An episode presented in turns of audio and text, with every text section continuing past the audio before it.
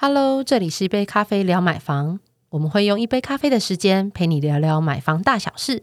大家好，我是二宝妈虾姐。大家好，我是小文竹浩。大家好，嘉喜南 boy 口音，A.K.A 北漂青年，来自高雄的阿嘎。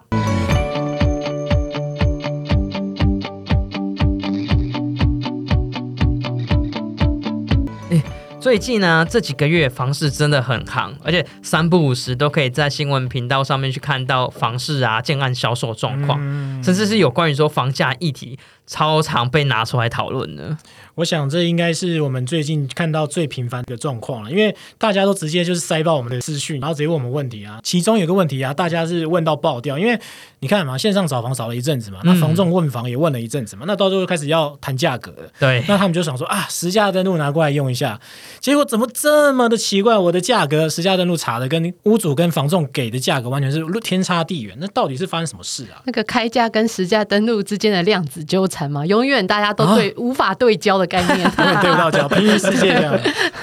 对，不过这个问题应该是也是大家最常问到了，因为其实买东西跟买房子其实有个共同，就是一个价格比嘛，价格大家都一直在看来看去，可是实价登录到底能不能作为我们议价的一个参考资讯啊？嗯，因为这个部分啊，目前社会大众实际上最能依靠的房价资讯的话，就只能依靠实价登录嘛，不然的话，不像一般的一些可能像投资客，他可能有其他的渠道可以知道一些更细一点的资讯。对，一般大众可能就没办法嘛，就只能依靠实价登录。那这阵子啊，在社群媒体上也有看到网友去质疑实价登录的可靠性，因为他用实价登录的资讯去和卖方议价的时候啊，他超常去说吃到铁板啊，或者说被叫。不要来乱，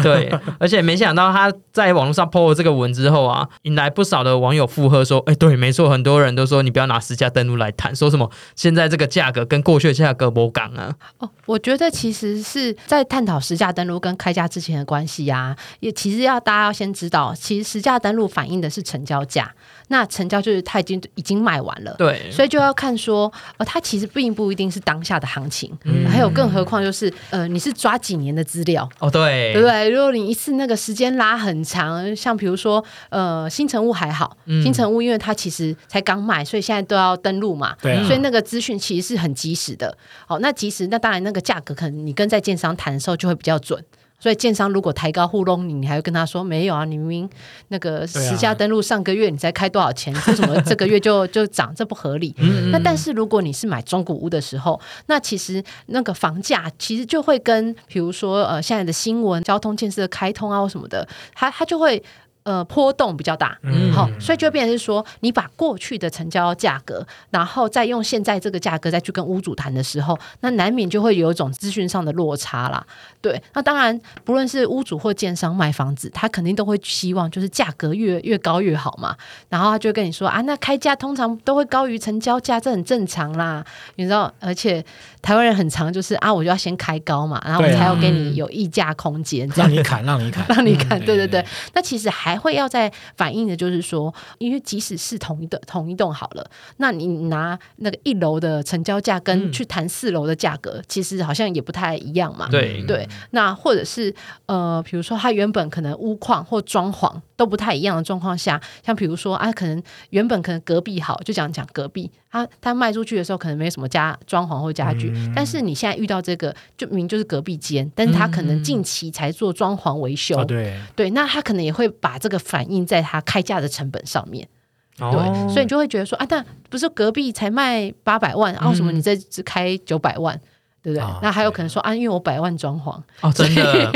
我那个价格转嫁给你比较不一样啊，所以当然你在议价的时候，其实还有很多诸多的考量都会影响到你要跟他出价的那个价格。所以实价登录为什么是参考？因为它其实还有这些不同面向的考量，这样子。哦，哎，那像刚刚夏夏提到一个很重要一个，就是当你去跟呃卖方在做议价的时候啊，关于说你是拿多久之前的呃实价登录的资料去跟他做议价参考。那这样子的话，如果说到我们再要去跟卖方去做议价的时候，最好的呃时间区间的实价登录资料大概是多少会比较合适，去才会比较符合现况啊？呃，理想值越近越好。嗯，好，那但是呢，越近你的那一个，比如说那一栋社区，好，那不一定会有成交资料。对，所以一般我会建议大家，如果不论是呃你要去内政部网站，或是欢迎大家来乐屋网哦，因为我们啊可以、我们网站上面可以设时间区间，嗯我都会先建议大家可以先从半年开始设定，哦，先去做查询。那如果没有资料，你再往一年。再慢慢扩大，嗯那会建议其实不要用两年以上的资料去做参考。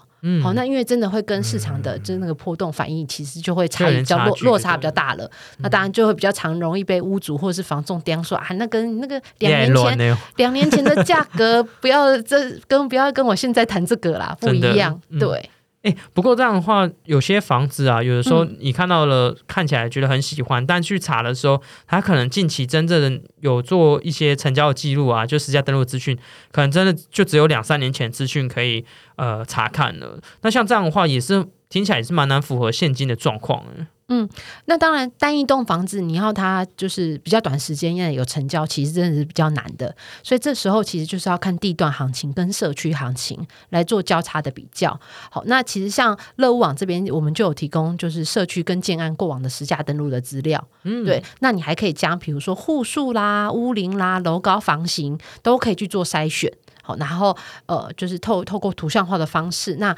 可以来呈现就是近两年的平均成交单价，或甚至其实我们还有帮你大概概算一下溢价率。嗯好，如果说诶，即使我知道成交单价，但是我不知道该从哪里开始做溢价，那其实也可以提供来做参考。那当然，如果说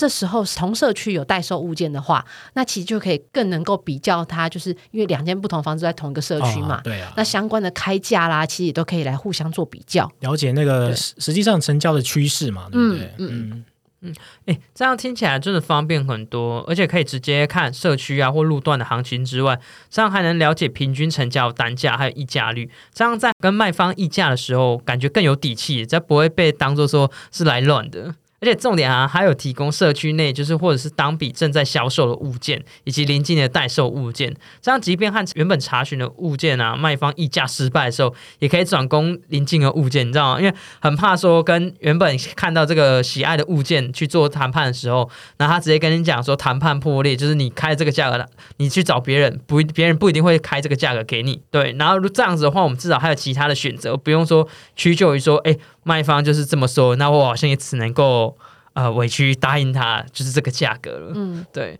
不过之前呢、有爆出过一些实价登录不实的事件，那网络上大家对于这个实价登录的资讯似乎也还是半信半疑耶。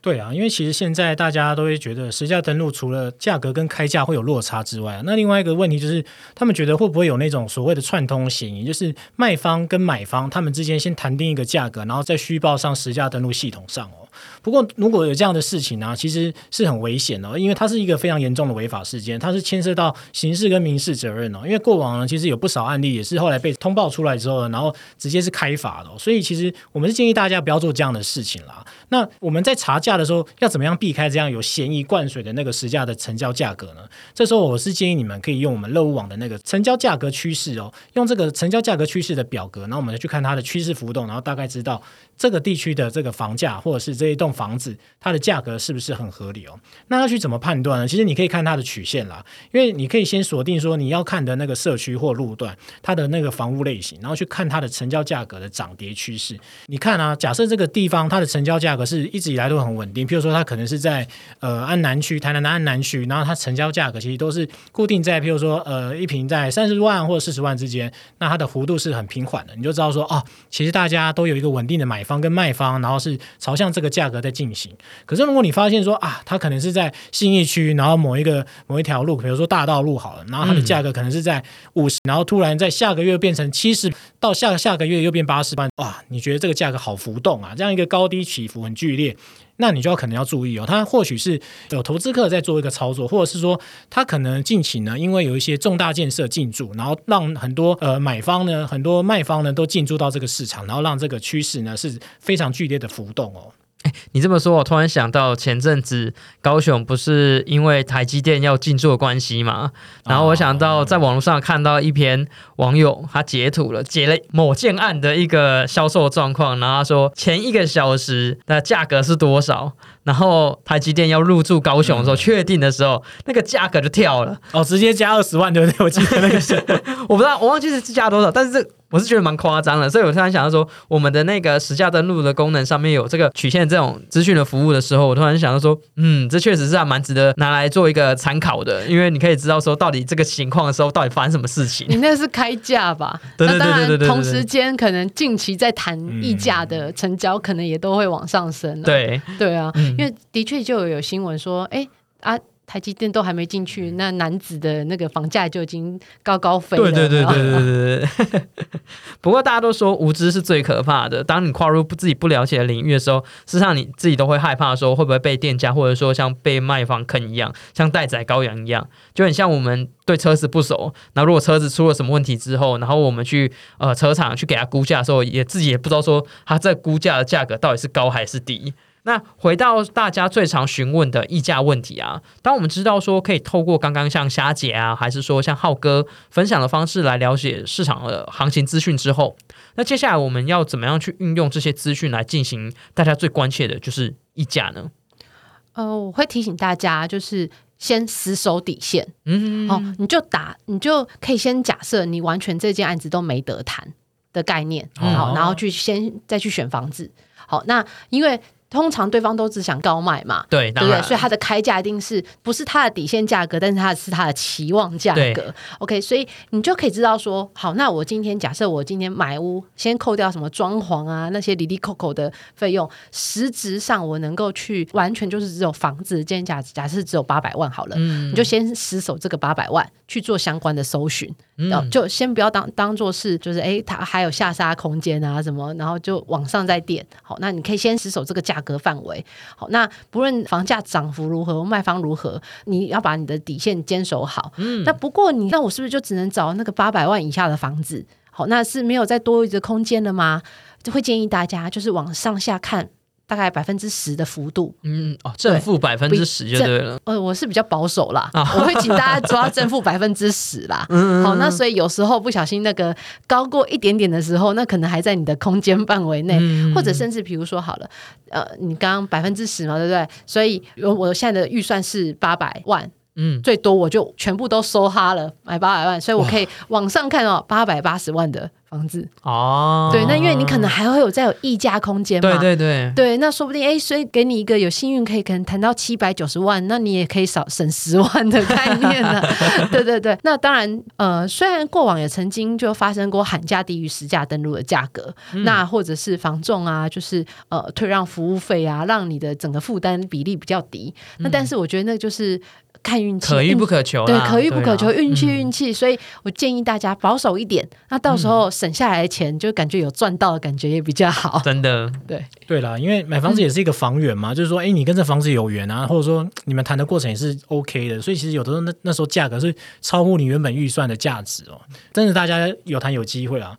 不过大家也是会常纳闷，是说那个溢价率到底要怎么看呢、啊？因为好像大家都一直讲溢价率啊，那。房仲这边也会提出他的看法，那我们要怎么看呢、那其实大家也不用去担忧这个问题哦，因为我们的实价登录的那个查询系统啊，我们有提供溢价率的资讯让你去了解哦。那什么是溢价率呢？我也帮大家稍微复习一下。溢价率呢，其实顾名思义，它就是房屋开价跟房屋成交价之间的落差比哦。简单来说呢，就是屋主开出他的理想价格，一般买家他买到的那个成交价格，也就是实价登录上的价格，这之间的那个落差比。那举例来说呢，假设屋主他开价一间五百万的房子，那实价登录上呢，我们查到的资讯它是四百万。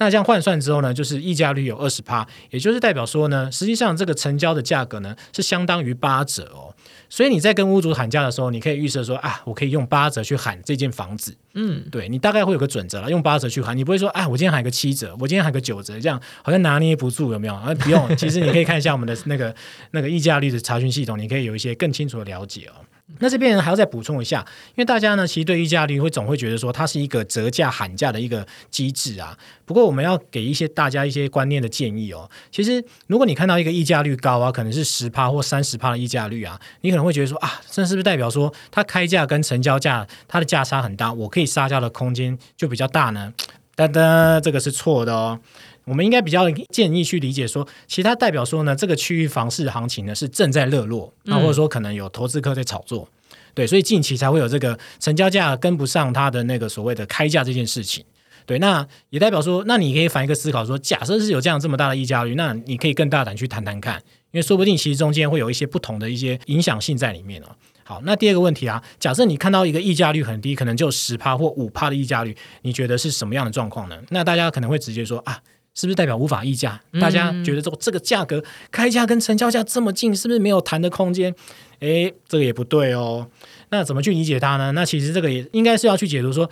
应该是这个地区的它的房市交易相对稳定，那代表说它的开价跟成交价是相对合理哦。所以大部分你看到房屋屋主他开这个价格，其实反映就是这个地方的房市行情也差不多是这样的状况。对，所以我们去理解这个溢价率呢，其实建议是应该从这样的景气概况去看啊，比较不会是从杀价的概念去看啊。嗯嗯，没错，最重要其实，在喊价之前，其实要先做好功课。好，那当然要鼓励大家来乐屋网使用一下我们实价登录的功能来做查询，然后要提醒大家，最刚刚讲的就是从比较近期的成交行情先去查，那查没有之后再放宽条件，那也了解这样的实价的整个市场的资料之后，才不会就是哎觉得啊，房仲都跟我说都是从七折开始杀，或是八折开始杀，哦，那那这个就是无惧的喊价哦，那往往就只会让比如说卖方啦会觉得你是来乱的，或者是还会被房仲。说你不懂行情，好，那就直接就会你就不出来谈了啦。那我觉得要要让大家觉得，哎，我们都是有诚意的买方，所以先做好功课，那有出来有见面谈的机会，那成交机会才会大。真的，对，要有谈才有机会，这样子。嗯，对，那买房一定要停看听哦，就是不要觉得说啊，我现在就是急着要买，哎，千万不可以有这个急这个字哦，一定要多花一点时间哦，因为包括你在使用的时候啊，你的预算呢，前面提到那个十手底线的预算这件事，另外就是你也要了解说你现在比价的那个屋型啊，房屋类型，比如说是公寓啊，还是电梯大楼，还是透天厝啊，其实屋型的差异也会影响到它的价格哦，因为像你看透天厝，它就有它有土地的部分，那电梯大楼的话，其实它还有所谓的公设的问题哦，所以其实这个比较的类型也会影响它的价格哦。那另外就是你你在看这个价格。的时候呢，也别忘了把一些特殊交易啊，还有像车位这些都要扣除掉，这样才能帮你更精准的掌握到说所谓的成交价到底怎么样去参考，那不会去错失到你跟对方议价的那个空间哦。好，那今天的内容呢，其实是针对那个溢价率跟开价这件事情呢，错误的一些理解，然后我们去做一些解释哦。那如果你觉得这一集很有趣呢，或者说想试试看我们的实价登录的查询系统呢，也欢迎呢直接到我们乐务网去使用。那相关链接呢跟资讯我们都放在那资讯栏里面。对，那喜欢这一集的话，也别忘了分享给你朋友。那有问题呢，也可以上我们的粉丝团私讯给我们。那希望今天的内容你会喜欢哦。我们下次聊，拜拜，拜拜。